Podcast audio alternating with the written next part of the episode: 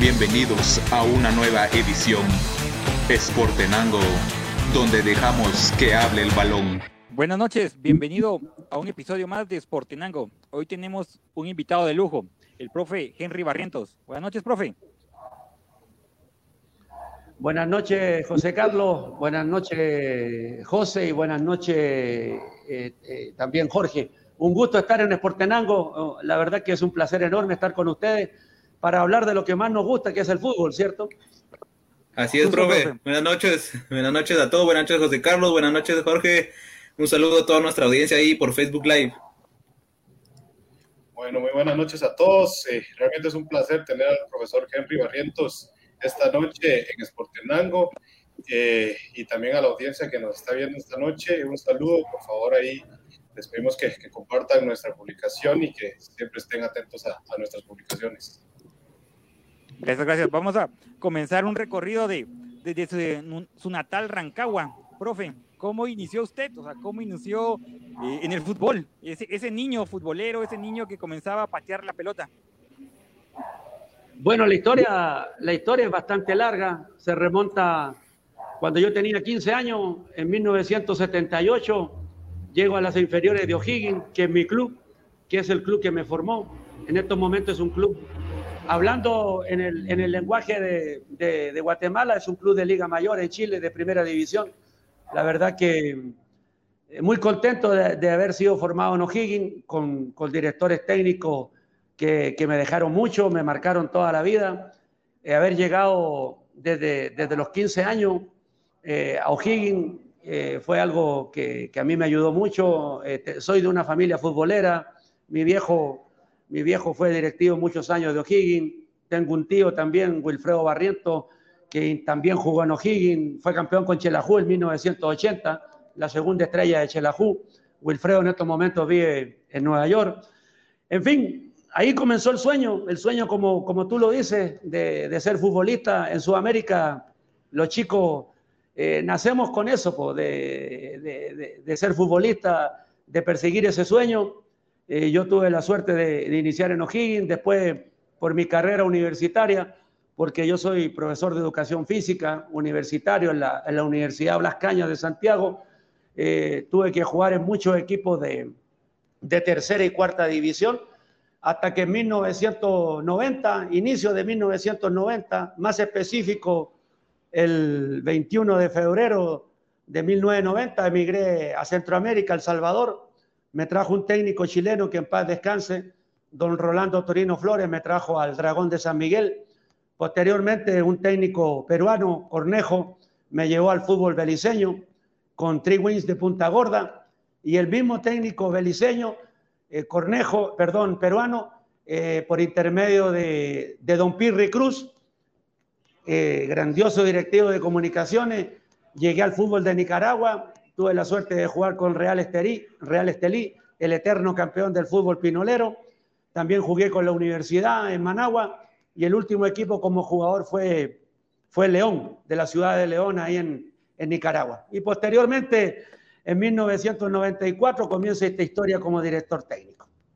Te la resumí cortita. Sí, cortita, cortita, profe. la situación de, ese, de ese venir a Centroamérica, de ese fútbol para usted desconocido, para ese fútbol desconocido fue también eh, una decisión valiente y arriesgada en su momento, profe. En su momento sí, pero yo tenía la ilusión desde que tenía 12 años de, salir de Chile. Yo sabía que en algún momento se me podía dar la oportunidad. Eh, mi tío Wilfredo jugó, eh, vino a Centroamérica el año 74, imagínate. Jugó en el mejor Izabal de todos los tiempos, en el Juca de Puerto Barrio. Y, Wilfredo aparte jugó en El Salvador, en la universidad. Y después lo que te conté de, de, de Chelajú, donde fue campeón. Entonces yo estaba muy al tanto de lo que pasaba en el fútbol de Guatemala en ese tiempo todavía existía el asunto de, las cartas y Wilfredo mandaba la correspondencia y mandaba los recortes de fútbol de Guatemala. Yo sabía mucho del fútbol de Guatemala, leía de, su tiempo de Byron Pérez, de Oscar Sánchez, de Nilson García, en fin, yo sabía de fútbol de Guate. Y después tuve la suerte, estando acá en Guatemala, de, de con toda esta gente, que la verdad que yo los había desde niño eh, había tenido la suerte de, ver las fotos en los periódicos y, de leer de ellos. Eh, esto del fútbol me ha hecho grandes amigos en Guatemala, como el caso de Víctor Hugo Monzón, de Walter Claverí, el Chucho Solórzano, que en paz descanse. En fin, te puedo, se me quedan algunos en el tintero, pero yo estaba muy al tanto. Eh, ahora, lo que tú dices es cierto, yo ya tenía 25 años cuando don Rolando me presentó esta oportunidad de venirme a El Salvador. Entonces era, con 25 años entenderás que estaba, estaba más para allá que para acá. Pero tomé la decisión, me vine con mi bolso, una playera, una calzoneta, un par de tenis. Y bueno, el clima acá ayuda, ayuda el clima porque tú sabes, los calores que, que se viven en Centroamérica no son los mismos que, que en el sur. Y, y me vine a cumplir el sueño y la verdad que no me arrepiento de haber dado el paso de haber salido de Chile hace 31 años. Sí, fue, como usted lo, como dicen, fue algo arriesgado, pero también la parte de la comunicación, que ahora tenemos el acceso a la tecnología, okay. al internet, toda la información en un eh, lo buscamos rápido. En ese tiempo con las cartas, la radio, un poco la televisión, tener acceso a, a eso, era como que uno tenía ese acercamiento, pero sí usted ya tenía un poco conocimiento o mucho conocimiento por la, por la familia y por algún contacto que tenía aquí en el fútbol de, Centroamérica. Claro, no, tú tienes razón, pues José Carlos. Eh, en esos tiempos viajaba mucho jugador del sur eh, y era fácil engañar, ¿me entiendes? Era muy fácil engañar. En cambio ahora las redes, eh, evidentemente que que protegen mucho más a los clubes y a los directivos de tanto, de tanto paquete que viene, pues, o sea, yo lo, yo lo veo desde ese punto de vista. Yo, yo soy extranjero, sigo, eh, soy chileno, sigo siendo chileno, pero soy un agradecido de, de, Guatemala y del fútbol de Guatemala, porque me ha cobijado eh, por más de, ahora voy para 28 años como técnico en Guatemala. Entonces, Guatemala a mí me ha dado eh, cosas que, que, que ningún país me dio.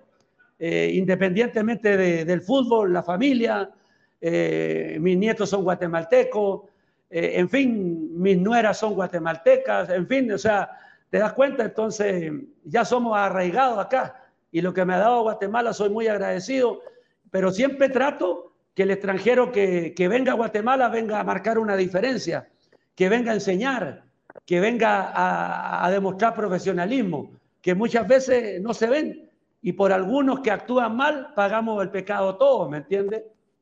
Sí, justo eso, profe. Eh, con eso que usted comentaba, los paquetes, o sea, los jugadores que de alguna manera vienen con el gran cartel y, y, antes, como usted dice ya, era, era más común. Ahora con la tecnología, de alguna manera el directivo se puede revisar los videos o puede tener alguna referencia, una llamada, un WhatsApp, mira cómo es ese jugador, eh, me, lo recomendás. ¿Y, ¿Y, cómo son sus inicios después del fútbol, después de, jugar a ser técnico?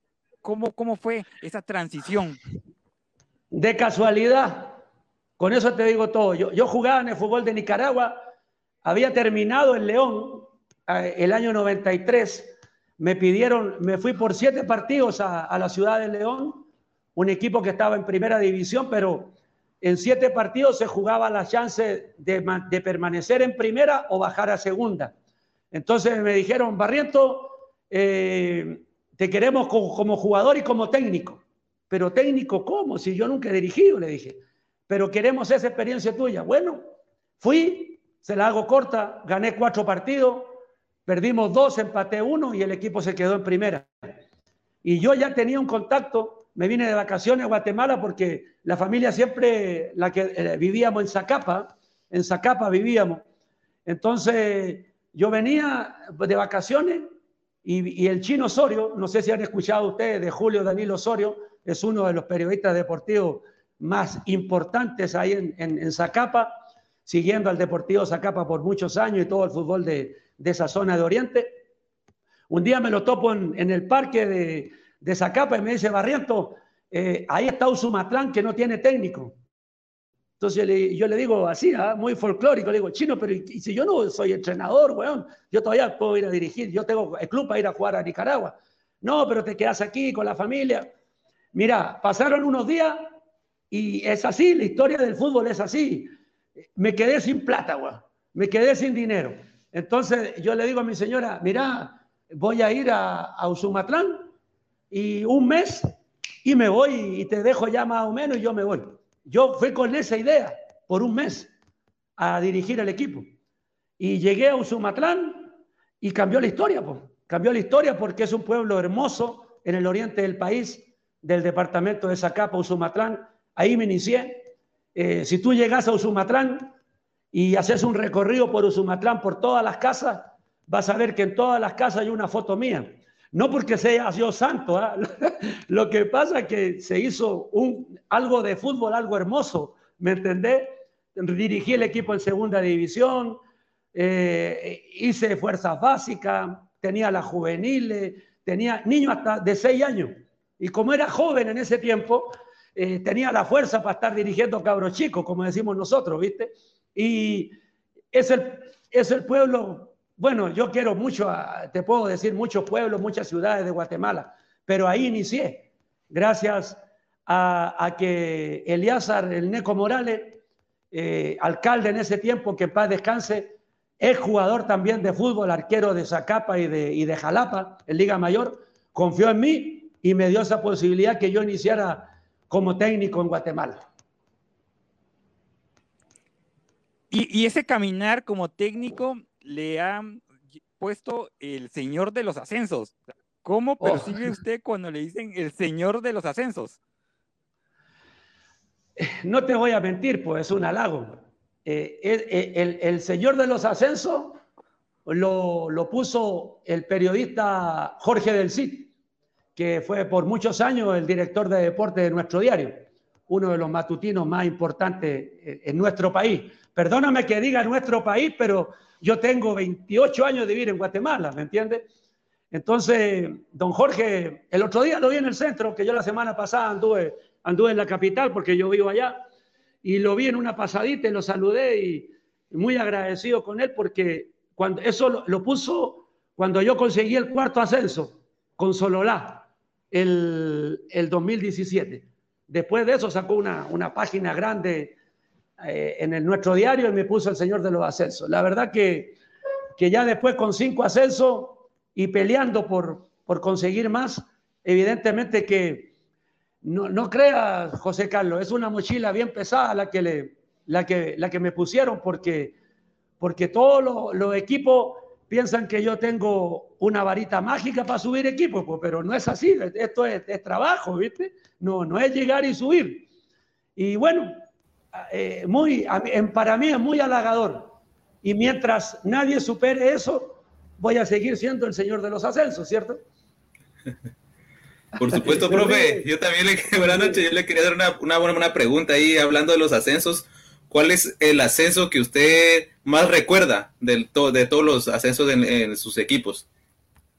Ya, mira, José, eh, yo hoy día quise hacer, anoté, ¿ah? anoté antes de, aquí tengo la, hoja, mira, ahí está.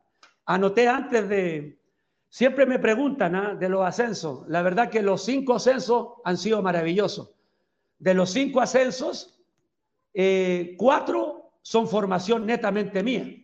El 98, Sanarate, lo dirigí, fui campeón y lo ascendí.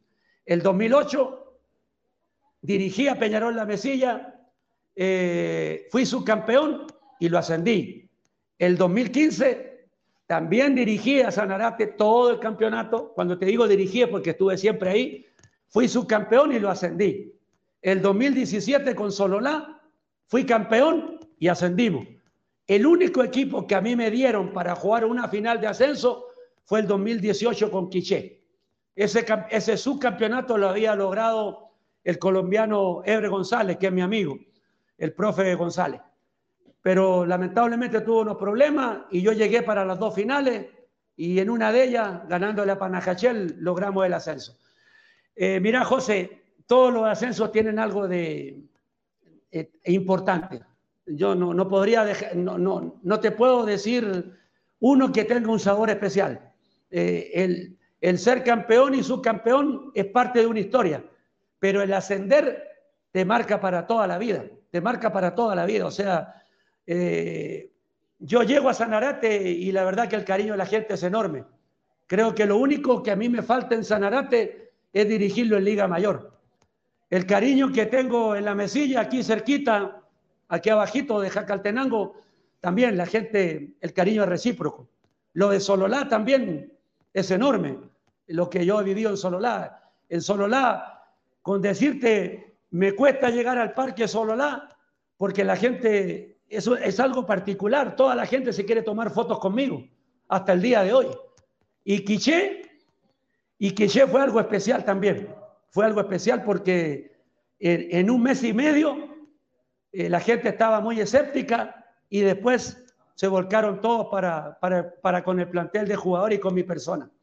Y yo les mostraba la hojita porque quería destacar en estos ascensos a, a seis personas que fueron importantes. Por ejemplo, en el 98, uno de los directivos de Sanarate que más influyó para ascender en mi persona fue don Carlos Flores, que la verdad que le tengo mucho cariño, es como, como mi padre futbolístico acá en, Guatemala. El, Peñarol La Mesilla del 2008 a Dagoberto López, que es mi amigo, hasta el día de hoy mi compadre, y él fue el que confió en mi persona y me llevó para ese proyecto. El 2015 a dos personas importantes, don César Rodas, que por mucho tiempo fue alcalde de Sanarate, y bueno, eh, y también eh, Daniel Merlo, que fue el mecenas en un equipo que, costaba el pago, hasta el día de hoy cuesta el pago en Sanarate, es la verdad, pero Daniel confió en nosotros, nos pagó dos meses y yo le dije que el equipo subía y gracias a Dios subió. Y bueno, en Sololá, el licenciado Jaime Cáceres, una persona completamente influyente, fue el que me llevó él a, a Sololá. Y el ascenso de Quiché, yo, yo como directivo se lo dejo a, al doctor Carlos Cifuentes, que fue el que confió en mí. ¿Sabes cuando, cuando me llama Carlos Cifuentes, José? Me llama a mi casa el día lunes, eh, faltando un mes y medio para las finales. Me llama y me dice, es que es usted el que va a subir a, a Quiché. Pero yo le dije, doctor, sí, lo mismo que le dije a ustedes, doctor, yo no tengo una varita mágica. No, no, es que usted es el que lo va a subir. Usted lo va a subir, usted tiene que venir. Bueno, llegué y gracias a Dios se dio el ascenso. Eso quería darle ese reconocimiento a esa gente, porque mucha gente a veces habla de Henry Barriento, pero hay mucha gente detrás mía. Y sobre todo los jugadores, pero también lo, los directivos son parte importante porque son los que ponen el dinero para que los proyectos se sustenten, ¿cierto? Algo Sí, profe. Ah, Muy interesante, realmente en, las, en, las cinco, en los cinco equipos que usted ha estado, profe, es de que cuatro de ellos han pertenecido a Liga Nacional. Y realmente si no fuera de, la mano de usted también que, construyó ese camino para que, para que estos equipos estuvieran en Liga Nacional, eh, no hubiera sido así. Realmente, ¿cómo se siente usted al, saber que, después de que, de que usted los pudo subir a, a Primera División, llegaron a Liga Mayor? Eh, mira, Jorge, es un tema de dulce y de grasa. Yo, como te vuelvo a repetir, en, en, en esos pueblos, en esas ciudades, yo tengo un cariño enorme. Pero también siento que, bueno, en la mesilla tuve la suerte de estar en Liga Mayor. Ellos sí retribuyeron el esfuerzo y el sacrificio de mi persona. Estuve en Liga Mayor el primer año, hicimos dupla con, con mi compatriota Sergio Pardo y dirigimos el equipo en Liga Mayor. Y posteriormente yo estuve tres torneos como director de fuerzas básicas en Liga Mayor y dirigía la sub-20, en la cual hicimos dos torneos muy buenos de los tres que, que yo estuve con ellos. O sea, la, la, mesilla sí retribuyó el sacrificio. Ahora siento que, independientemente del cariño que le tengo a Sanarate, siento que, que no han retribuido todo el esfuerzo que yo he realizado con ellos y de darme una oportunidad a mí en Liga Mayor. Siento que, que con el conocimiento que yo tengo del medio, perfectamente pudiera dirigir Sanarate, perfectamente. Y bueno, lo de Sololá está peleando por, por llegar, ¿eh? está peleando por llegar. Y capaz que sea el quinto que, que, que, sí esté ahí en Liga Mayor. Y me alegraría mucho por ello. Eh, lo de Quiché es un equipo que ya estuvo en Liga Mayor y estuvo en Liga Mayor de la mano de uno de mis grandes maestros, como lo fue el profe Rubén Amorín, que en paz descanse. La verdad que quiero, quiero enviar un, mensaje al cielo al profe Rubén Amorín. Fue un gran maestro para mí. Yo cuando tenía la oportunidad lo iba todos los lunes a visitar a su negocio ahí en la, en la novena avenida de la zona 1. Y quiero enviarle un saludo grande también a su hijo, a Luis Rubén, que está viendo la entrevista en estos momentos.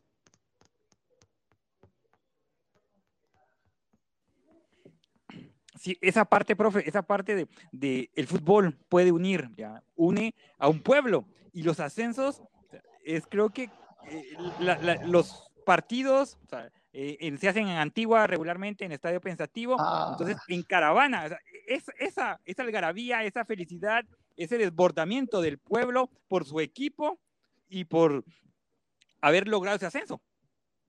Es, no, mira, mira, José Carlos, es hermoso. La verdad que es hermoso. Eh, yo el primer ascenso lo logré en el municipal de Sanarate y ese partido lo ganamos 3-0, le ganamos al puerto de San José. Y el árbitro de ese partido fue don Carlos Batre. Con eso te digo todo. ¿ah? Y, y, posteriormente el ascenso de, de Peñarol La Mesilla, de Sololá y de Sanarate el 2015 fueron en Antigua Guatemala. Aparte, yo fui campeón en Antigua Guatemala con Sololá. O sea, yo siempre he querido que alguien, que algún periodista, que alguien se le ocurra algún día hacerme una entrevista ahí en el, en el Pensativo, porque el Pensativo a mí me ha dado, me ha dado tres ascensos y un campeonato, imagínate, eh, me ha dado mucho. Y el quinto ascenso yo lo conseguí en el, en el estadio de, de Quesaltenango, el Mario Camposeco, que yo tenía eh, una, una enorme responsabilidad familiar en ese partido, porque mi, tío Wilfredo en 1980 fue campeón en el Mario Camposeco, dio la vuelta olímpica como campeón. Y pasaron los años y en el 2018 yo logré el ascenso con Quiché a primera división. O sea que familiarmente yo no le fallé a Wilfredo. Como dijo mi hijo Wilfred, me, me puso en un mensaje usted no le podía fallar a la familia. Y tenía toda la razón. Pero Wilfred me lo dijo después que, después que había conseguido. O sea que lo que yo pensaba interiormente lo pensaba toda la familia, pero nadie me lo decía, güey. Nadie me lo decía. un ¿Ah? nadie, es un compromiso también, como que. Eh, claro, claro. Y yo tengo muchos amigos en Cresaltenango, muchos amigos, incluso parte del cuerpo técnico, eh, también son, son amigos míos y estaban pendientes ese día de, de, ese, de, esa posibilidad de ascender y gracias a Dios se dio. Pues así que imagínate la importancia que tiene eh, lo que tú dices de, de, llevar tanta gente. Cuando jugamos las finales y el ascenso con Sololá, había más de 7 mil sololatecos en el estadio pensativo y yo los tenía a la espalda mía, ahí, y, y, bueno, hay muchas historias, pues cuando yo fui campeón, se me ocurrió en el último minuto del alargue cambiar a mi portero titular Joel Pará y darle la oportunidad a Memo Cabrera, que es parte del plantel ahorita de Sololá, con 17 años, entró solo a tapar los penales y fuimos campeones. O sea, esas locuras que, que no las ha hecho nadie en el fútbol de Guatemala. Una estrategia, ¿viste? una estrategia, profe. Una estrategia que había hecho el técnico de Holanda en el Mundial. Sí, de Holanda. Y yo, claro, y a mí se me ocurrió y, y, y, resultó, gracias a Dios, porque si no, yo creo que todavía estaría colgado en el pensativo. sí, sí, esas, sí, esas eh, momentos ¿Ah? determinantes de toma de decisiones, ese momento determinante de toma de decisiones, es ganar o perder. y, y, le salió. Claro. Y me salió, lo habíamos trabajado, ¿ah? Lo habíamos es trabajado. Otra. Es otra. Y el día viernes el día viernes llamo a los dos, a los dos porteros y le digo, mira, si vamos a los penales, voy a meter a Memo. O sea, con el respeto que le debo a Joel Parada, actual portero de Quichea. Entonces viene y Joel me dice, mire, profe, usted manda, me dijo. O sea, yo tuve un gran respaldo de Joel también, porque Joel, siendo el titular indiscutido, me podía haber dicho, mira, profe, no confías en mí. Entonces me dijo, usted manda y yo quiero ser campeón. Cuando, cuando hago el cambio, en el minuto 119, sale Joel Parada entre aplausos, de ahí de, de, en, en, el pensativo, o, o y me abraza. Claro, y ahí está el video, ustedes lo pueden revisar en YouTube. Y me abraza Joel y me dice al oído, profe, que Dios nos acompañe, weón. Que Dios nos acompañe. Gracias a Dios nos acompañó y fuimos campeones. ¿Ah? Sí, por supuesto, profe, ahí ya escuchando su historia de los ascensos y viniendo un poco más aquí al presente ya con Jacalteco FC, ¿cuáles son los objetivos con el equipo? Jacalteco es una bendición de Dios. Después de pasar seis meses encerrado por la pandemia, que la pandemia todavía sigue lamentablemente, después de pasar seis meses encerrado con, con equipos de primera división que, que, abarataron mucho lo económico, con equipos de segunda que ya decidieron no jugar el torneo anterior en la apertura, eh, apareció esta oportunidad en un equipo de tercera división por intermedio de, de su presidente, don Walfred Delgado, y también de dos amigos míos, Dagoberto López, que ya te lo mencioné, que vive en Camoja Grande, y Ronnie Pinto, que fue presidente de la Mesilla en Liga Mayor. Ellos fueron los que hicieron el conecte para que yo llegara a Jacalteco. Un proyecto nuevo. De 21 jugadores, solo tres habían jugado en tercera división. El resto nunca habían incursionado en ninguna liga de, no aficionados. Y, y bueno, así inició en septiembre, el 5 de septiembre del año pasado. Tuvimos un torneo apertura de, de, verdad, de reconocimiento. Fuimos de, de ocho, fuimos séptimo lugar. Y para este torneo iniciamos muy temprano, solo dimos 15 días de descanso. Noviembre y diciembre se trabajó en pretemporada, enero también. Comenzó el torneo el 31 de, de enero. Solo traje dos refuerzos, un central y un centro delantero, un chico que jugó conmigo en Sololá en primera división, y el resto el mismo plantel que inició el 5 de septiembre.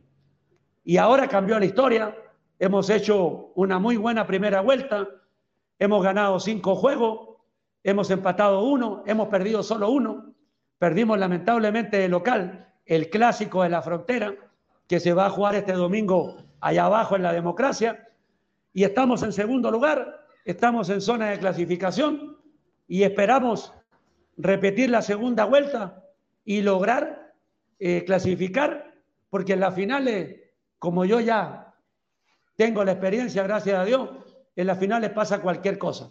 Eso es Jacalteco, un equipo humilde, un equipo sencillo, muy ordenado. No sé si ustedes han tenido la oportunidad de verlo en, las redes. Un equipo que, que, está, que tiene material de trabajo, de trabajo, la logística es muy buena, la indumentaria es muy buena, trabajamos en lo posible eh, con un cuerpo técnico bastante profesional y gente profesional de Jacaltenango, y la verdad que la directiva que dirige don Walfred Delgado trata de hacer todos los esfuerzos para que el equipo llegue a la segunda división, pero con los pies bien puestos sobre la tierra. Profe, una, realmente una pregunta bastante importante.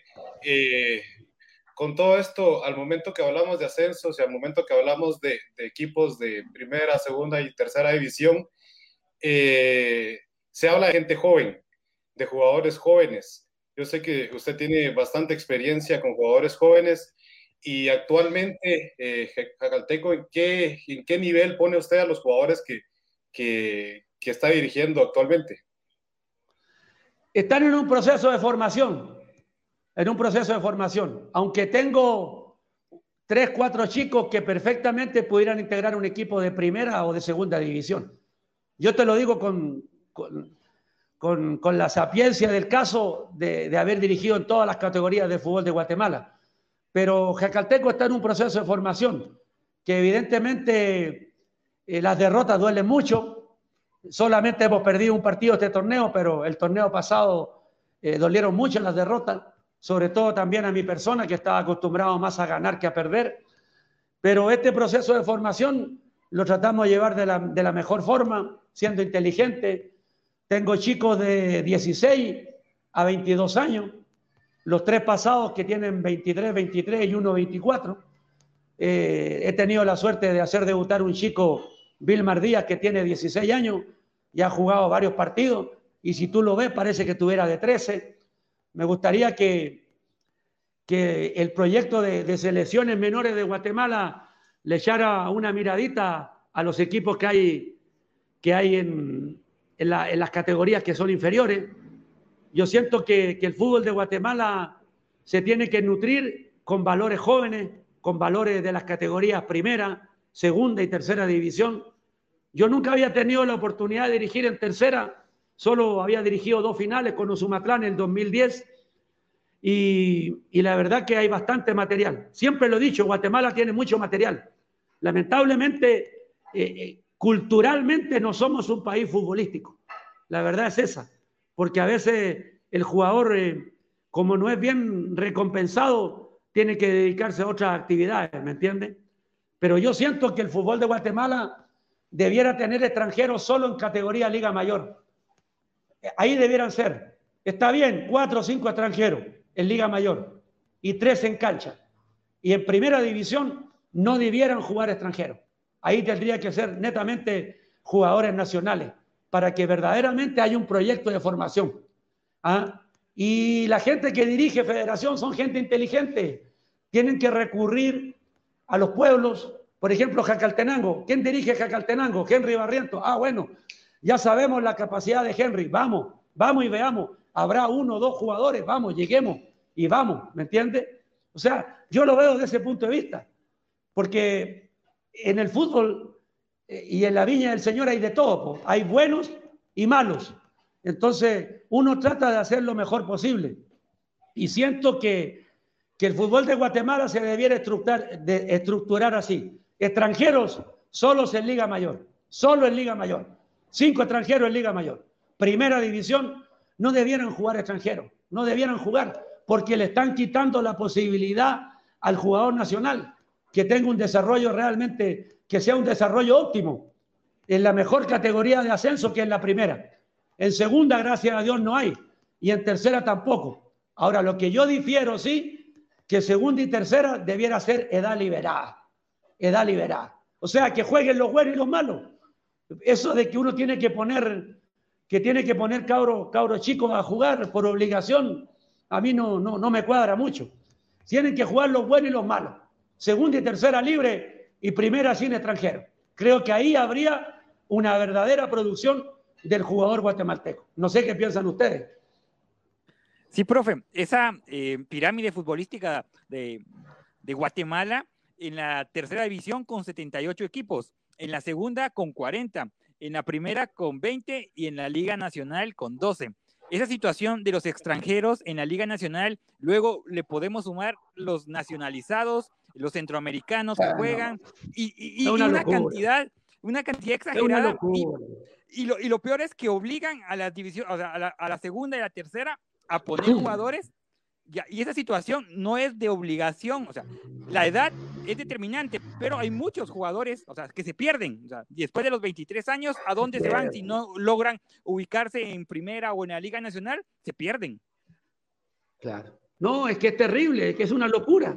Es una locura. Y no solamente pasa en Guatemala, yo, está, yo estoy muy al tanto de lo que pasa en Chile y en otros países de Sudamérica, de lo que pasa en Centroamérica. Me gusta mucho ver el, el fútbol de Nicaragua porque yo jugué allá.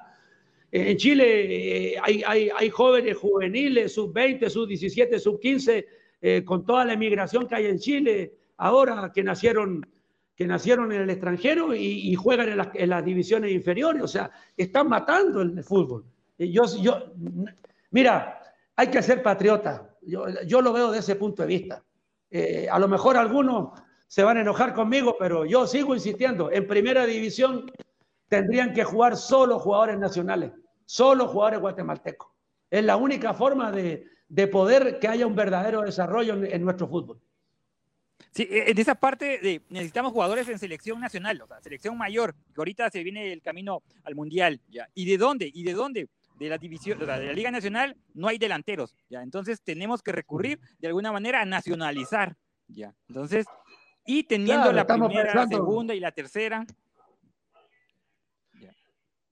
Sí, estamos pensando en que, eh, en que si le dan la firma a Camiani, a Camiani imagínate, Camiani es un goleador, eh, la verdad que eh, hay, que, hay que reconocerlo. Sí, es un Pero crack. en el fútbol de Guatemala, en el fútbol de Guatemala hay gente. Yo te tengo, yo tengo, por ejemplo, aquí el, goleador, Ángel Julajú.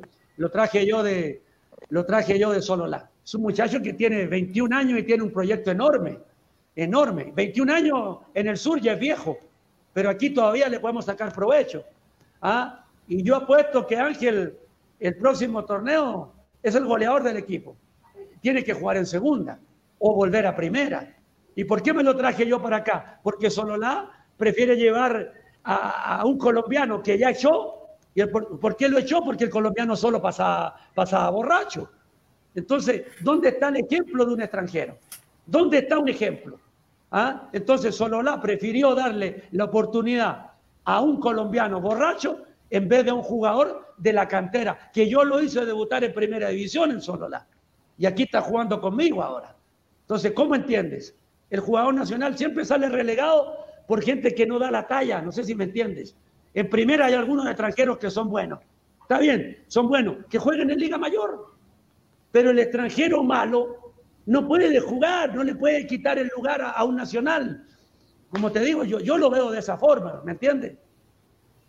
Sí, profe, yo, yo en varios programas anteriores he hablado mucho de la de selección y de los, de los procesos que no se han cumplido dentro del fútbol nacional que siempre dejan eh, en, pausa, ¿verdad? Y rechazan a los jugadores juveniles de 15, 16, 17, 18, 19, 20 años y los obligan, como usted dice, a retirarse a otra carrera. Se dio en el caso, no sé si recuerda usted de la selección que clasificó a la sub-20 en el Mundial. La mayoría de los jugadores fueron rechazados después ya en Liga Nacional, o sea, ni siquiera se les tomó eh, la, la, camada, se podría decir, para que continuaran y así avanzar en los proyectos del fútbol nacional. O sea, para mí Guatemala ha fallado mucho, bueno, más que todo dentro de los procesos, en no, en no también formar a niños, ¿verdad? Como el caso de Panamá. Si lo comparamos con, eh, con Panamá, que fue al Mundial en el, en el para Brasil, si no estoy para Rusia, si no estoy mal, o sea, ¿por qué no copiar esos tipos de procesos aquí en este país y lograr eso que tanto se necesita, ¿verdad? No solo llegar a un Mundial, sino competir a nivel centroamericano y a nivel también, que se puede decir, contra equipos de Sudamérica, ¿verdad? Sí, y, los procesos, hablamos de procesos en Guatemala, y ustedes saben, muchachos, que los procesos no existen en Guatemala. No, no, no existen, para nada. No existen. Yo cuando, cuando le hablo futbolísticamente, ¿ah? cuando yo agarré Jacalteco, yo le dije, ustedes me están hablando de un proyecto, de un proceso. Bueno, firmemos pues por dos años. Firmemos por dos años. Y aceptaron. Yo tengo un contrato ahorita hasta septiembre de, del 2022. ¿Me entiendes? Entonces, ese es un verdadero proceso.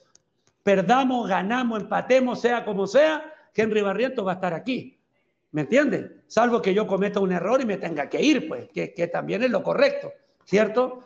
Pero mientras no, vamos a seguir trabajando y formando jugadores. ¿ah? O sea, a esos procesos son los que tenemos que apostar. ¿ah? Ahora tenemos los técnicos mexicanos trabajando en las divisiones inferiores en selección. Bueno, démosle la verdadera oportunidad de un proceso, dejarlos trabajar. ¿ah? Porque la sub-20 que triunfó en el Mundial de Colombia, y digo triunfó porque pasó la, primera ronda, ¿cierto? Y lo hizo muy bien. Eh, eh, hablaban que Paco Melgar, que Tono García, pero el verdadero, verdadero fue, fue Almeida, fue él. Pero ¿por qué no le dieron la oportunidad que el profe Almeida siguiera con ese proceso? Entonces, falta esa, esa oportunidad. ¿Ah? Cuando hay ganancia es cuando ahí solamente ahí piensan en que uno tiene que seguir el proceso. Cuando tú perdés dos, tres, cuatro partidos, vas para afuera. Entonces no se respeta un verdadero proceso. Creo que, somos de resultados, somos de resultados, resultados somos y si no fuera, y si no fuera, y si no fuera, pero también creemos, tenemos que dar las condiciones de profesionalizar el deporte, por ejemplo, indumentaria, canchas, capacitación, eh, y todo viene integrado, nutrición, la parte psicológica. Oh. Todo. Sí, mira, va todo incluido. En, en, este proyecto de, de, Jacaltenango, por ejemplo, tenemos un lindo estadio para trabajar, pero el estadio también lo cuidamos. El estadio lo cuidamos y cuando hay que cuidarlo, yo tengo dos canchas alternas para trabajar, una de grama y otra de tierra. Y en la pretemporada nos metíamos en tierra, porque nunca hay que olvidarse de las raíces, pues, porque ahora los jugadores no se meten a cancha de tierra, y perdóname, yo, yo nací en cancha tierra. Yo nací en cancha tierra. Entonces a mí no me asusta trabajar en cancha tierra. Tocaste un aspecto importante, la psicología deportiva es importantísima. Yo con, con mi carrera de, profesor de educación física tuve la suerte de, estudiar psicología. Y la verdad que yo manejo mucho ese aspecto, pero también me apoyo con, con uno de mis profesores que, que, me ayudó mucho en el ascenso de Sololá, y en el campeonato como lo es el, el profe Mario Ibarra, el licenciado en educación física y en psicología deportiva. Mario está viendo la entrevista ahorita, así que le envío un, gran saludo. Él está colaborando conmigo en acá en Jacaltenango y la otra semana eh, va a estar con nosotros ya con el plantel, el plantel lo conoce, así que él está aportando ese, ese aspecto. El aspecto físico es importantísimo. A mí me ayuda mucho el hecho de, de haber sido, de, ser profesor de educación física, que nunca he ejercido, pero me ayuda mucho eso. Eh, tengo un fisioterapista profesional, residió en la Universidad Mariano Galvez en Quesaltenango, de Darinel Resino. Eh, ya estuvo en las inferiores de Shela. El hombre jacalteco y trabaja con el equipo acá. En fin, eh, tratamos de cubrir todo, todas las ramas para que sea un proyecto realmente que, se valore y que los chicos, la nutrición es importante. Hablamos siempre de, nutrición. En la medida que podemos, los vamos, los vamos nutriendo. Esta semana ha sido de, vitaminar. Los chicos han, estado vitaminados a contar desde el día martes. Mañana todavía les toca otra dosis, el sábado otra, el domingo otra. Ahí finalizamos. En fin, nos preocupamos de ese tipo de cosas que en otros equipos no se tienen. Pero bueno, cada quien sabrá dónde le aprieta el zapato, ¿cierto? Sí, profe. Y una pregunta, tal vez personal. Eh, ¿qué, filosofía utiliza usted eh, a la hora de, entrenar? ¿Tiene alguna filosofía de juego, alguna, algún alguien que lo inspiró o alguien que, realmente lo inspira a usted como entrenador? Mira, en primer lugar, eh, Jorge, yo no comparto la famosa periodización táctica. Ese asunto de tocar, de tocar, de tocar y, y de tocar atrás, no matamos a nadie. El fútbol mío es directo la transición entre líneas lo más rápido posible para llegar al marco rival. Y si es necesario tirar un, pelotazo orientado, que es muy diferente a tirar un pelotazo por tirarlo, la transición de líneas tiene que ser rápida, con, un pelotazo orientado para crearle problema al rival. Eh, y creo que esa es mi filosofía. Eh, el de correr, el de marcar, el de ser un equipo táctico, todos marcar detrás de la línea el balón, ¿ya? y comparto mucho la, la línea bielcista. Yo soy bielcista muerte. Yo inclusive antes que llegara a Bielsa a Chile, yo ya era partidario de la línea bielcista. La verdad que, que me, me, seduce, me apasiona, me enloquece, como es el loco Bielsa, y la verdad que, que yo trato de, de, no de imitar, porque sería malo imitar, pero de trabajar muchas cosas en la, en medida que uno puede y tú te has dado cuenta que los equipos de Bielsa son directos. Los equipos de Bielsa no te tocan tanto, tanto, tanto atrás. ¿ah?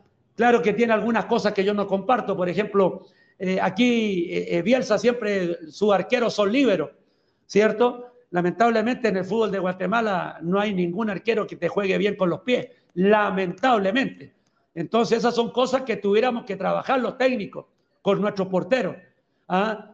Pero ahora eh, está bien, yo no estoy, estoy muy de acuerdo con los preparadores de porteros, uno de los grandes preparadores de porteros de este país, que ha estado en Liga Nacional, inclusive Haroldo Cifuentes, eh, es mi amigo, conmigo se formó, y Haroldo, siempre yo le decía, a los arqueros hay que meterlos a jugar, hay que meterlos a jugar en los espacios reducidos, porque si, si tú te das cuenta, eh, por ejemplo, Claudio Bravo, el, chileno, te pongo por el de la selección chilena, eh, Claudio juega muy bien con muy bien, es un líbero más. Neuer es también. un líbero más. Y claro, Neuer también. Entonces, esa es la realidad. Pero lamentablemente, aquí hay algunos técnicos en Guatemala que mi arquero tiene que ser líbero.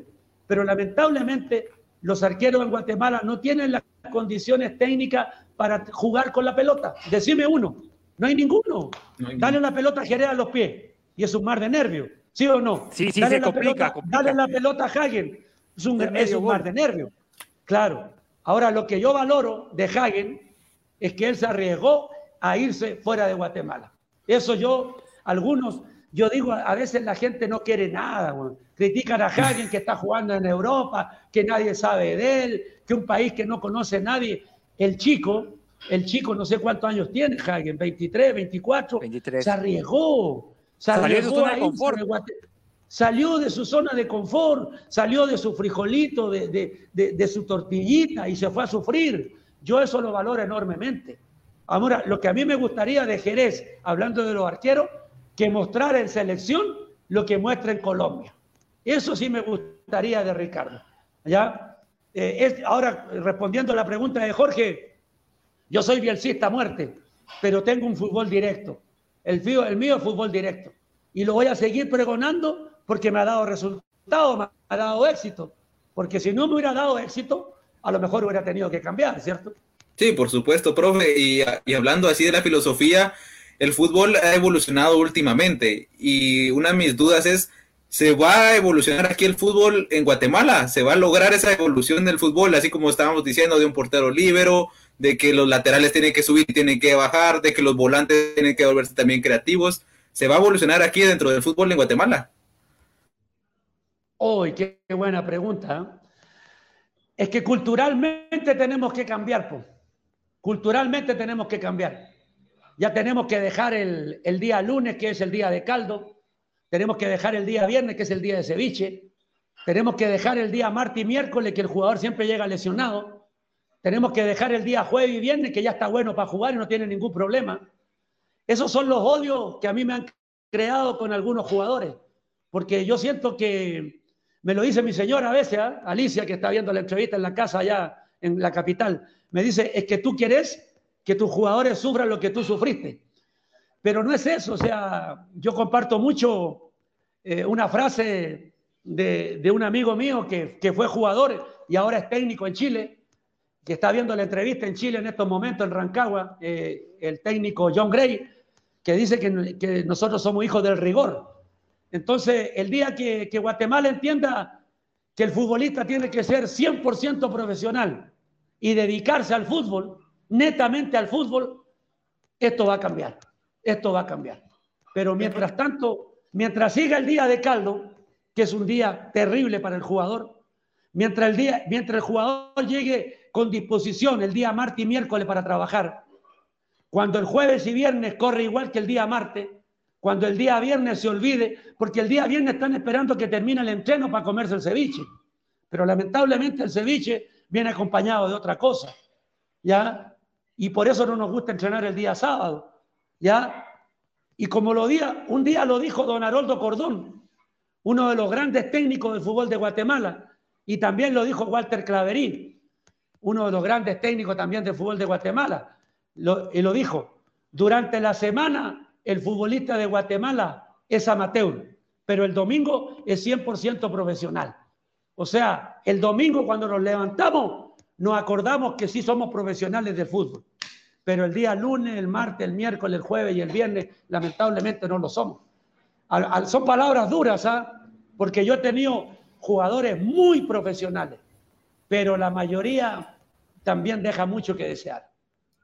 Creo que todo, todo se resume en sacrificio y es algo que, que muchos aquí en Guatemala pues eh, nos cuesta el sacrificar. Hablándolo de Jaén, sacrificó dejar su país e irse a, otra cultura totalmente diferente y a, buscar y a ver qué, a nuevos horizontes y ver qué se, se puede conseguir en, en, ese fútbol. Vamos a ir un poquito con, con los comentarios que tenemos aquí. Eh, vamos a saludar a, Eduardo Herrera, eh, a Jairo Arriaza, a Sarita Juárez, que dice gracias, profe, por sus experiencias de vida y de cancha en nuestro país. A Jorge Hernández, muy buen programa. A Darinel Viatoro, grande profe. Ah, profe. El profe, el profe Darinel, eh, Jorge, perdóname, el profe Darinel, eh, Darinel Villatoro, es, vive en San Pedro Necta, Huehuetenango. Ya el profe tiene la, experiencia de, haber estudiado, de haber estudiado en Argentina. Es un hombre, es un chico que se ha preparado muy bien. Eh, hace poco estaba dirigiendo a San Miguel en tercera división, San Miguel San Marco, estaba en mi grupo, ahí lo conocí, una persona muy educada, muy trabajador. Lamentablemente los resultados lo, lo, sacaron los directivos, pues los directivos que piensan que, que hay que ganar, solo ganar, ganar, ¿me entendés? Es una persona muy preparada y ustedes van a escuchar de él más adelante. Darinel Villatoro es un, es un proyecto nacional importante, técnico guatemalteco, con mucha preparación y que espero que algún día se le abran las puertas en el fútbol de Guatemala. Yo si tengo la Pues oportunidad. esperemos tenerlo aquí en entrevista, ¿no? Claro, no, y si yo tengo algún día la oportunidad de integrarlo a un cuerpo técnico, ni lo dudes que lo voy a integrar, porque a mí me gusta la gente que estudia y que se prepara. Sí, y, y, pues precisamente el comentario de, del profe Darinel, lastimosamente aquí en Guatemala solo se vive resultados.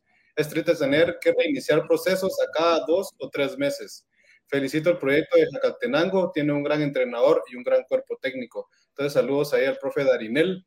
José Ricardo Baña, Baña, Bañados, felicitaciones Ah, Paraíso, Chile, muy claro en sus conceptos. Bueno, también saludos a, a toda la gente que nos está viendo desde Chile y, y, y saludando a, al querido profe Henry.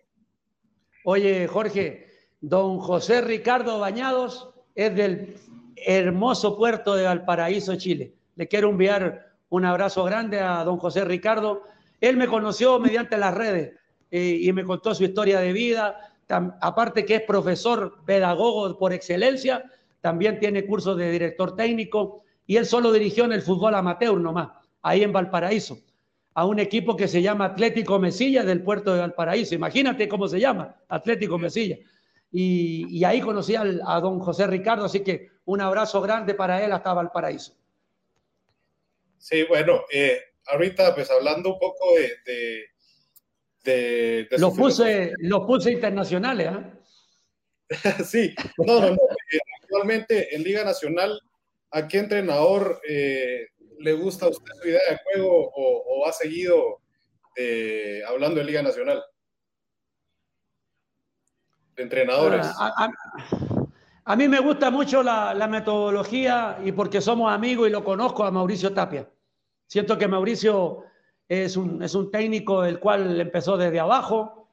Eh, yo lo conocí como jugador, él jugaba en mi clan, yo dirigía a, a Chuapa en esos tiempos. Y Mauricio siempre fue eh, bastante, siempre andaba inquieto por, por aprender, por, por seguir progresando. Y la verdad que me gusta mucho su filosofía y pienso que eh, está haciendo bien las cosas, comunicaciones va en primer lugar y creo que, eh, como te digo, está en el lugar que tiene que estar. Evidentemente que hay que estar en el fútbol preparado para todo cuando, cuando venga lo malo y tenga que, ir a otros clubes, pero Mauricio lo que consiguió en Antigua fue importante, lo que ha hecho en comunicaciones fue importante y espero que, que en esta oportunidad logre ser campeón con, con comunicaciones. Profe, profe, eh, una situación de, de, los legionarios aquí en Guatemala, primero cuesta jugar acá y, y, mucho más difícil salir de Guatemala. Podemos contar algunos que han ido al fútbol chileno, eh, Nacho Campoyo, eh, Pesarosi, Pablo Melgar, ya. tres José, o cuatro jugadores. ¿sí? El Moyo también jugó en Chile. Eh, el Moyo, Moyo, el Moyo también, Moyo Contreras. Ya. Selvin Pena, pocos... Selvin Pena no es de la edad de ustedes, pero no, Selvin sí, Pena. Pero, también son pocos los que salen ya. ¿A qué se debe eso? ¿A la, parte futbolística o a la zona de confort? A también a los ingresos que, que aquí en la Liga Nacional es bien pagada. Entonces, ¿qué tanto un jugador puede llegar a sacrificar? ¿Ya qué tanto sacrifica el irse o quedarse acá? Yo pienso que es la zona de confort. Es la zona de confort, nada más.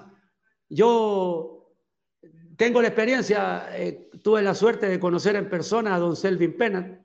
Cuando yo tenía 11 años, lo vi jugar en el Teniente de Rancagua, O'Higgins contra Aviación. Y en ese tiempo Wilfredo, mi tío, se había venido a jugar al Juca.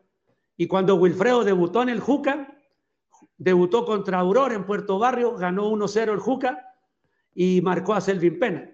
Cuando llegó Selvin Pena allá a Chile, yo tenía 11 años, lo esperamos afuera del camerino y, yo lo conocí, lo miraba para arriba. Y después, a través de los años, acá lo conocí ya nuevamente por segunda vez y logré conversar con él. Y fue un gran goleador.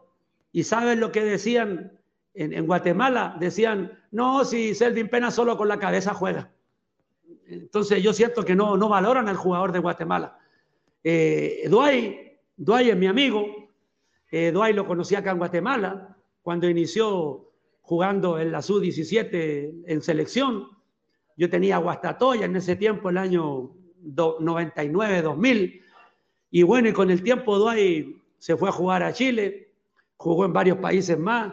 En Chile fue goleador con Palestino. Ustedes ni se imaginan el nombre que tenía Duay en, que tenía Duay en Palestino. La gente lo quería enormemente. Si, no me equivoco, es el portaaviones. El portaaviones.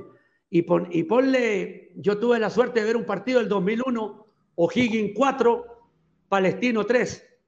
El partido iba 3-2 a favor de O'Higgins, minuto 89. En el minuto 90, Duay con un cabezazo mete el 3 a 3. Ahí está, en las redes, en YouTube está. Y, y en el 94 el paraguayo de Fleita de O'Higgins le mete el 4-3. Le ganó O'Higgins a Palestino y Duay metió gol ese día. La verdad que estuve con él ahí en el estadio El Teniente, en la grama. Me tomé fotos con él y en la semana después me fui el día martes a verlo entrenar, me invitó a almorzar. Un grande, Duay. La verdad que un grande. Me dolía, me dolía cuando, les voy a hablar como hablamos en el fútbol, ¿ah?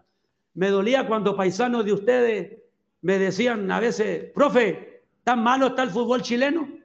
¿Por qué le decía yo? Eh, perdóname, es que juega pesarosia ya, pues me decían.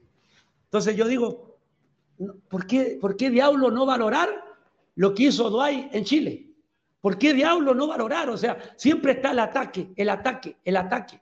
El Moyo, José Manuel Contreras, hasta el día de hoy es recordado como uno de los mejores volantes que ha pasado por la Universidad de Concepción. Nacho Campollo, goleador eterno en el fútbol del ascenso en Chile con Naval de Talcahuano. Hasta el día de hoy se acuerdan de, Nacho Campollo. Y son gente que, que, aquí, aquí, aquí criticamos a Nacho Campollo, lo criticamos. Y él se paró en cancha donde ningún es que yo soy re malo, tengo malas palabras.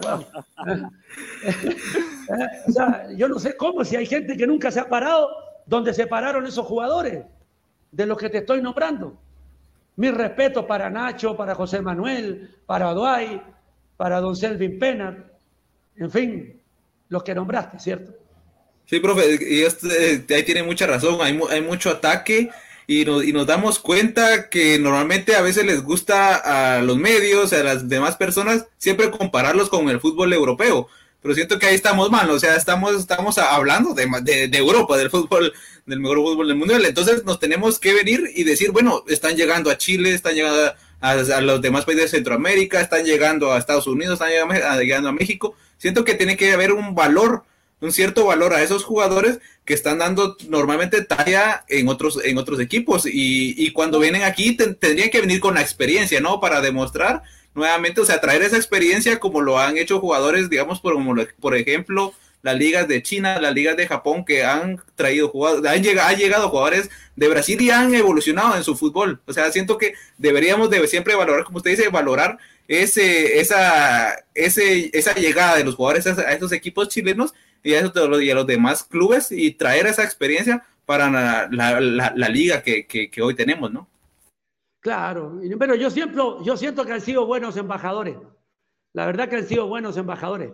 Eh, el caso de José Manuel Contreras, yo estaba muy contento hoy cuando vi la nómina y vi que lo volvieron a llamar a selección, porque la verdad que es un referente, pues, es un referente en el fútbol nuestro. Está bien, tiene 35 años, pero yo siento que en estos partidos puede ser muy importante. Eh, José Manuel, por, por la trascendencia que tiene, por la experiencia que tiene, por el liderazgo que tiene. Y también estuve muy contento que, que no citaran a los tres que fueron sacados y castigados, porque la verdad que yo como se lo dije a mis jugadores acá, o sea, tenemos que aprender ya a respetar la bandera, a respetar la selección. Y si estás en selección y estás concentrado y te salís a, a fiestar, olvídate, o sea, no hay ningún respeto para, para la camisola. Entonces, de ahí parte, de ahí parte. Y siento que el Moyo puede ser un buen aporte para la selección. A no, a lo mejor no 90 minutos, a lo mejor un medio tiempo, a lo mejor 20 minutos, o a lo mejor en la banca, porque puede ser un técnico más. Eh, lo que él ha vivido no lo han vivido otros. Ni siquiera el técnico de selección ha vivido lo que ha vivido el Moyo Contreras. Con eso te digo todo, ¿cierto? Sí, jugando en Argentina, en Chile. Claro, eh, claro es otro nivel de fútbol y ese conocimiento, ese conocimiento no se adquiere eh, en los libros, o sea, se adquiere en los libros, pero también a base de la experiencia y a base de la vivencia. que muchas veces desacreditamos, por ejemplo, eh, Pesarosi, muchos dicen, ¿qué ha hecho? O ir a Inglaterra o en, España. ¿Quién ha ido? ¿Quién ha estado a ese nivel? ¿Quién ha estado a ese nivel? Y lo, y lo más interesante es esa transición de jugador a director técnico. Muchos de los jugadores de, selección nacional, ahora los miremos en los medios, no estoy diciendo que sea malo, pero ¿por qué no se arriesgan o por qué no se meten a ser director técnico? Ya. los referentes del fútbol nacional no están en, ningún equipo. Mira, mira, José Carlos, este, es que eh, no todos tenemos la suerte de, seguir como directores técnicos. O sea, yo siento que, que hay que tener dedos para el piano, porque dirigir es, complicado. Yo, por ejemplo, amo mi profesión. Yo, yo te digo más, cuando yo jugaba en mis últimos años, yo, yo me retiré joven a los 30 años, empecé a dirigir, 31 años, pero yo siempre aspiraba más o menos así como están ustedes ahí. A mí me gustaba la radio y yo decía, cuando deje de jugar, voy a trabajar en radio. A mí me gustaba, pero nunca pensé que iba a ser director técnico. Ahora yo, esta vida, yo, soy un agradecido de Dios, o sea, porque hay muchos que, que se le acaba el fútbol como futbolista, ¿cierto? Y, ya no siguen en el fútbol. Entonces esta vida es, verdaderamente es maravillosa. Yo soy un agradecido de Dios, soy un agradecido del Dios del fútbol, de, de poder vivir del fútbol que no todos podemos decir vivimos del fútbol, ¿me entiendes? Aunque yo vivo para el fútbol, yo vivo para el fútbol. Como te digo, eh, a mí a veces me duele, es bueno a veces que la gente sepa, y ahora que hay tanto auditorio, a veces me duele cuando dicen, eh, Barriento, ah, no, sí, Barriento es de segunda, dicen. Es de tercera, ah, bueno, ahora dirán de tercera, pues, es de segunda, dicen. Viejo, yo tengo más experiencia del argentino que está dirigiendo Sanarate. Yo no tengo nada en contra de los argentinos, ni de los uruguayos, ni de los colombianos. Son amigos míos y todo. ¿Ah? Por eso me duele que la gente de Sanarate no valore mi persona. ¿ya? Eh, yo tengo más experiencia que el hombre que está ahí. Entonces a veces duele eso. ¿ah? Porque yo soy una persona que, que cada día me actualizo. Cada día me actualizo. Estoy al tanto de lo que pasa en el fútbol de Guatemala, en el fútbol de Centroamérica, en el fútbol del sur. La verdad que el fútbol de Europa lo veo para no quedarme estancado. Pero para mí la verdadera realidad del fútbol está en el sur. Yo a mis jugadores les digo, vean Copa Libertadores, vean Copa Sudamericana, porque ahí se juega el verdadero fútbol. Ese fútbol que te pegan una patada y el árbitro dice juegue. En cambio en Europa soplan a Messi y cobran foul. Ese no es fútbol, chicos, ese no es fútbol. No sé si me entienden. ¿ah?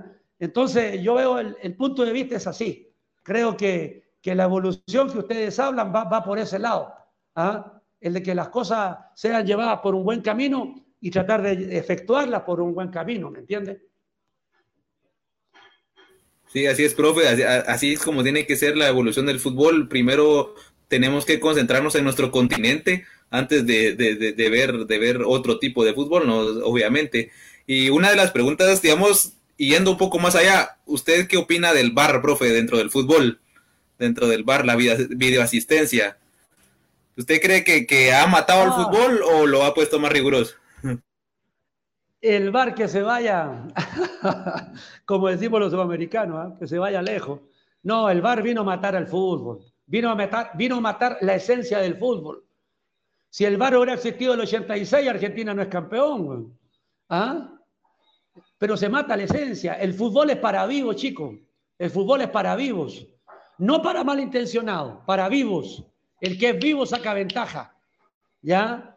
Y ahora a veces celebras un gol y resulta que porque tenés el dedo gordo del pie adelantado, ya no vale el gol. ¿Ah? Ya no vale. O sea, no, no, no, no, no, siento que no. El VAR vino, la verdad que vino a matar. Hablan de justicia. Eh, hay, han cometido unos errores graves. ¿Ah? Ustedes lo ven en el fútbol de México. Aquí, bueno, aquí estoy cerquita yo a, una hora de, México, ¿ah? pero la verdad que han venido a matar el fútbol, la verdad que lo han matado. Yo, yo, yo con, y no es que sea una persona anticuada, pero yo siento que el fútbol, el fútbol es 11 contra 11, un árbitro, dos guardalíneas y a jugar, y a jugar. Ese es el fútbol. pero eh, se demoran 3, 4, 10 minutos en ver una jugada, en revisar una jugada, que fue penal, que no fue penal, que fuera el lugar. Se pierde toda, toda la esencia del fútbol, muchachos.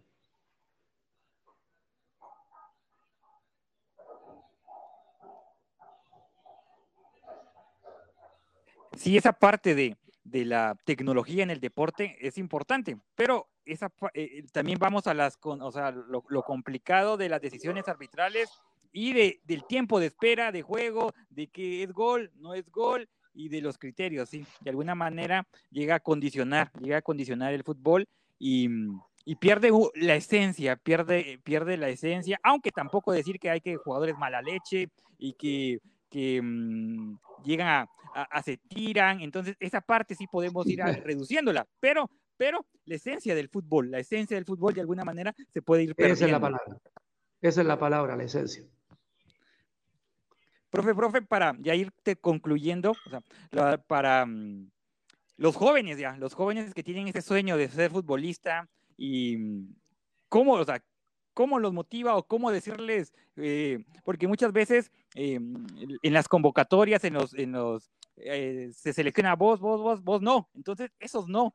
¿Cómo, oh. cómo, cómo, cómo em, em, a esos no que nos dan en la vida, en el campo, en el tiempo futbolístico, esos no que dicen vos te vas a la banca. algún no aquí alguna vez?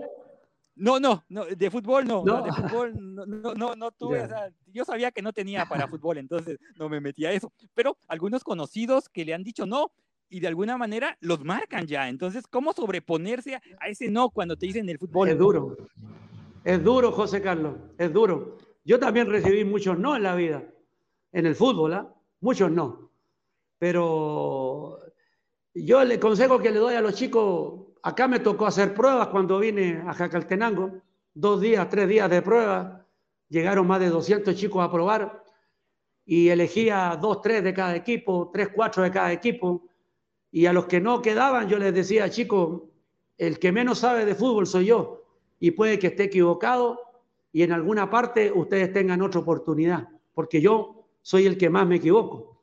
Es difícil decirle a un chico que tiene toda la ilusión, de que, de que no lo tome en cuenta uno, ¿me entiende?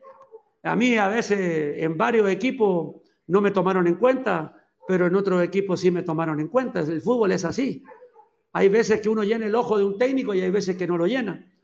Eh, yo, yo el, el, mensaje que les doy a los chicos, con todo respeto, si es que puedo dar un mensaje, creo que lo puedo dar. Son, voy para 28 años como técnico en Guatemala eh, no tomo, no fumo, no ingiero drogas. Entonces, creo que soy estoy apto para dar un mensaje, que, que persigan su sueño, que nunca pierdan los sueños.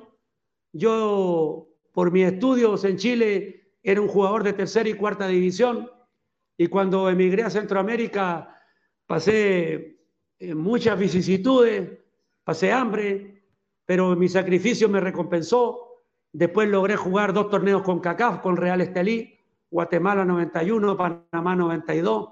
Estuve en la elite del fútbol de Centroamérica. Eh, tuve que eh, viajar en avión, lindos hoteles. Después he tenido la suerte de dirigir en CONCACAF el año 2002 a San Marcos de Nicaragua, que también es algo que marca mi historia como técnico. En Guatemala he dirigido desde Liga Mayor hasta Tercera División. Decime qué más le puedo pedir a la vida.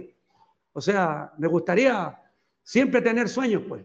Yo lo que le digo a los chicos que nunca pierdan, que siempre le digo a mis jugadores que el triunfo está a la vuelta de la esquina. Cuesta llegar a la esquina, pero cuando uno llega, ahí puede estar el triunfo. Yo lo he vivido y si no lo hubiera vivido, eh, a lo mejor no creería en esa frase. Pero uno tiene que perseguir su sueño hasta que, hasta que no más dé. Tiene que probar, probar, probar y darle y darle yo hasta el día de hoy, yo tengo 57 años, imagínate, me considero un técnico joven, creo estar en la plenitud de mis condiciones. Si ustedes ven la foto, ustedes ven que yo me mantengo atléticamente, incluso a veces eh, hago algunas cosas con los jugadores, las que corresponde, por supuesto. Y, bueno, y aspiro, aspiro alguna vez a, a, si, como dice la gente, el señor de los ascensos y tanta historia en el ascenso, y conozco de, sobra a los jugadores jóvenes, aspiro a dirigir una selección sub-20, una 17, una 15 de Guatemala, aspiro a llegar a, Liga Mayor, no me tengo que morir sin dirigir, en, volver a dirigir en Liga Mayor en Guatemala, porque siento que tengo la capacidad. Y bueno, por eso hay que perseguir los sueños. Yo hasta el día de hoy tengo esos sueños y los voy a perseguir y cumplirlos. En estos momentos tengo una ilusión, tengo un sueño. Con el equipo estamos en segundo lugar, estamos en zona de clasificación. Si lo logramos clasificar, yo tengo una frase muy clara, equipo clasificado pasa cualquier cosa. Y ahí vamos a estar a seis partidos de lograr un 50%. A mí no me interesa ser campeón con Cacaltenango. Si yo clasifico, a mí lo que me interesa es subirlo.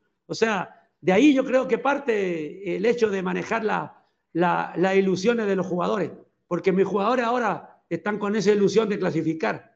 No comemos ansias, ¿ah? ojo, no comemos ansias, pero sí queremos trascender. Y la trascendencia nuestra sería que un club que pasó 14 años sin fútbol profesional acá, en Jacaltenango, después de 14 años, con 7 meses de trabajo, ya está siendo protagonista y está siendo eh, haciendo bien las cosas, ustedes lo ven en las redes, que es un equipo que está bien ordenado y trataremos de cumplir esos sueños que tienen los chicos, pues, que es lo más importante para nosotros. Profe, pues yo le agradezco de verdad esta entrevista demasiado formativa para todos nosotros, para el público en general, conocer de verdad de, de, Henry, de Henry Barrientos, toda la historia de los ascensos, la historia como, como profesional también del fútbol, la, que dice que se retiró a los 30, ya fue corta, pero como director, director técnico, pues ha tenido una carrera muy exitosa. De verdad, le deseo los mejores éxitos con Jacalteco FC. Y pues nada, o sea, quiero agradecerle rotundamente de parte de Sportenango este, esta hora de entrevista. No, José, yo te agradezco a ti, agradezco también a José Carlos, a Jorge. Estoy eh, eh, completamente emocionado que ustedes me hayan tomado como referente en el fútbol de Guatemala, en el fútbol del ascenso. A veces a un extranjero no se le da a, veces la cabida que corresponde, pero yo soy parte de ustedes, soy parte de, del de picar piedra, soy parte del ascenso. Para mí el ascenso es, hermoso. Eh, si bien es cierto, mi carrera como jugador terminó 30, 31 años, pero jugué en un montón de equipos ¿ah? y tuve la suerte de vestir muchas camisolas y como técnico en Guatemala, el único lugar que me falta geográfico por dirigir es en Petén. Todo lo demás lo conozco. Yo conozco Guatemala más de lo que lo conocen ustedes.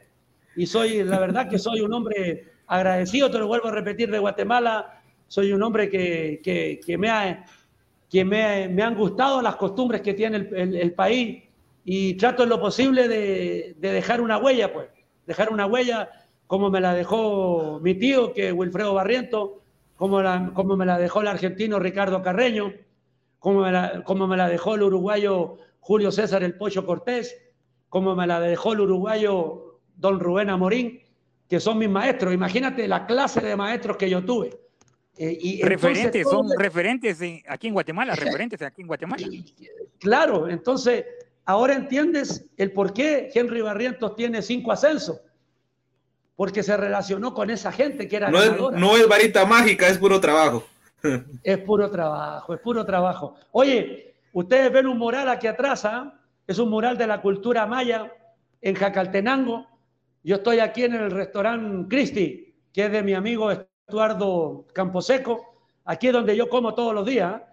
y es algo fabuloso porque lo atienden súper bien a uno. Cuando ustedes quieran venir a Jacaltenango, serán bien recibidos, me avisan yo estoy para servirles acá y espero que algún día vengan a ver un partido. Los quiero invitar cuando ya se arregle esto de, la asistencia a los estadios y puedan disfrutar aquí la rica comida en el, restaurante Cristi, valga la, propaganda o la publicidad, y quedan cordialmente invitados. Yo, la verdad, me encantaría mucho que ustedes pudieran viajar para acá. También quiero agradecer a mucha gente que está, está metida en las redes. Ya hablamos de, de José Ricardo Bañado, también está Luis del Real, allá en Estación Central, en Santiago, Chile, que es un compañero de universidad que hasta el día de hoy sigue mi carrera. Está Carlos Guangua y mi sobrino Cristóbal. Cristóbal ya juega en la sub-15 de O'Higgins, imagínate. Así que va para, para cosas grandes, mi sobrino. Está Patricio Cáceres, que es un periodista deportivo, analista deportivo, igual que ustedes, de Radio Primordial, de Rancagua, allá en Chile, que también está pendiente y hay mucha gente más en Chile, hay algunos amigos de Nicaragua que también se iban a conectar, en fin. Así que eternamente agradecido con ustedes, ha sido, yo sé que queda mucho por hablar de fútbol, me imagino que algún día tendremos un segundo o un tercer tiempo para, para seguir conversando. Muchas gracias, profe, realmente... Eh, primero Dios, eh, estaremos en algún momento visitando ahí en Jacaltenango. Realmente para nosotros sería un honor estar por ahí y esperemos a que esto se calme un poquito también para poder eh, estar ahí de visita con usted, profe. Eh, se vienen, se vienen los tres. Aquí, aquí está el hotel y la comida, ¿oyeron? Solo traigan el carro ustedes. Gracias, profe. Bueno, eh, rápido. Dime, Jorge, dime. De terminar, para. Bueno, se viene la, la, la, la vuelta de, de ya de, de las jornadas de Liga Nacional. Vamos a hacer un pequeño pronóstico a ver quién gana en, esta jornada de fin de semana.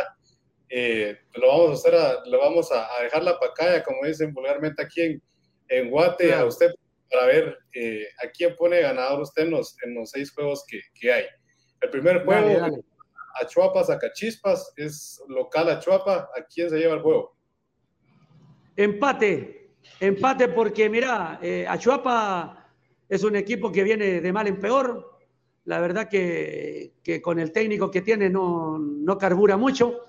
Eh, va, a debutar, eh, va a debutar un técnico en, en Zacachispa y Zacachispa viene haciendo bien las cosas, viene motivado, pero Achuapa no puede perder, así que empate.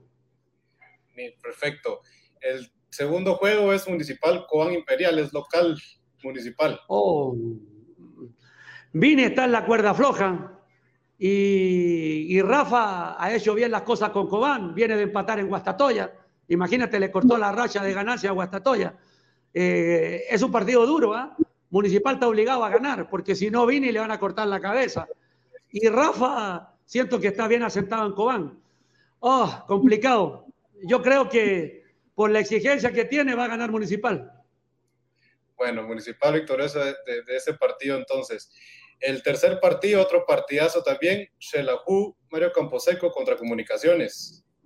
Oh, te hablé de Mauricio, no me gustaría que Mauricio perdiera, pero también está el técnico de, de Shela, que es mi amigo también, entonces me gustaría que, no perdiera tampoco. Un empate, pongámosle un empate a los dos, a Machaín y a Tapia. Perfecto. Bueno, el cuarto juego sería el clásico del progreso, Sanarate Guastatoya los celestes de Sanarate, si son mi equipo. Imagínate lo que es la coincidencia en la vida. Si ustedes se meten a las redes, O'Higgins es celeste, O'Higgins es celeste. Y, los máximos logros que he logrado en el ascenso fueron con Sanarate, 98-2015, campeón, subcampeón y dos ascensos. Soy celeste a muerte en Guatemala. Gana Sanarate, aunque no me gusta el técnico argentino que tienen. Bueno, entonces termina con, la, con el invicto de Sanarate, de Guastatoya Sanarate, entonces. Exacto, exacto. El quinto juego es Malacateco versus Iztapa. Ah, ahí está mi amigo, ah, la bala Gómez. Grande, grande, Ronald. No, Malacateco sufrió la derrota, aunque no están jugando en casa, están jugando en el Israel Barrio. Eh, Iztapa anda bien, con Ramiro también han hecho una buena campaña, pero creo que va a ganar Malacateco. Malacateco no es de perder dos partidos seguidos va a ganar Malacateco. A toda la suerte para Ronald. Bueno, y el último partido, eh, Antigua GFC contra Santa Lucía con Somarguapa. Uh, partido difícil, ¿ah? Antigua viene mal. ganado. Sí, empató con el nuevo técnico, con el argentino. Eh, Santa Lucía está Mario y está mi amigo Duay. Ah, pongámosle por Duay, pues, que gana Santa Lucía. Ese es el golpe de la cátedra de la, de la, de la fecha por Duay, por Duay. Sí, entonces ahí se juega el descenso. El descenso está caliente ahorita en la, Liga Mayor y veremos qué sucede en todas estas jornadas para ver quiénes son los dos descendidos a, a Primera División. Exacto, está complicado. Ojalá que yo, si me dijeras ahorita, yo digo Sanarate a Chuapa, pero me duele porque los dos equipos los dirigí yo en Primera División. ¿Ah? No me gustaría que Sanarate y Achuapa sufrieran el descenso son dos equipos que yo dirigí Y, pero bueno, esto es fútbol, como digo yo. Cualquier cosa puede pasar, profe. Cualquier cosa puede pasar, exacto. Bueno, entonces ahí terminamos con, con el pronóstico de, de, la jornada número 6. José Carlos. Sí, sí, gracias, gracias. Aquí para ir terminando el programa, agradecerle eh, al profe Henry Barrientos, a, también a Franco, a Jorge, por habernos acompañado en un episodio más de, de Sportenango. Entonces, profe, las últimas palabras para terminar el programa. Oh, y última palabra, hablo una hora más. ¿Ah? Comparta, comparta. No, comparta. no, no, no. A los tres, a los tres les quiero enviar un gran abrazo de fútbol. Y no les dije mentira, ¿eh? están invitados acá a Caltenango. Solo nos ponemos de acuerdo y acá lo, acá lo recibimos de verdad. ¿Ya? Y les agradezco, les agradezco la oportunidad que he tenido de hablar con ustedes. Agradezco a la gente que se conectó y la verdad que estoy para servirle en cualquier momento y seguir hablando de fútbol, que es lo más importante. Un abrazo grande, grande desde Caltenango para ustedes. Gracias, gracias, profe. Entonces, eh, gracias a todos los, a la audiencia desde Chile, Estados Unidos, aquí en Guatemala. Gracias por haber compartido un episodio más de Sportenango. Los pueden seguir en nuestras redes sociales y también en nuestra página, sportenango.com. Hasta la próxima. Buenas noches a todos.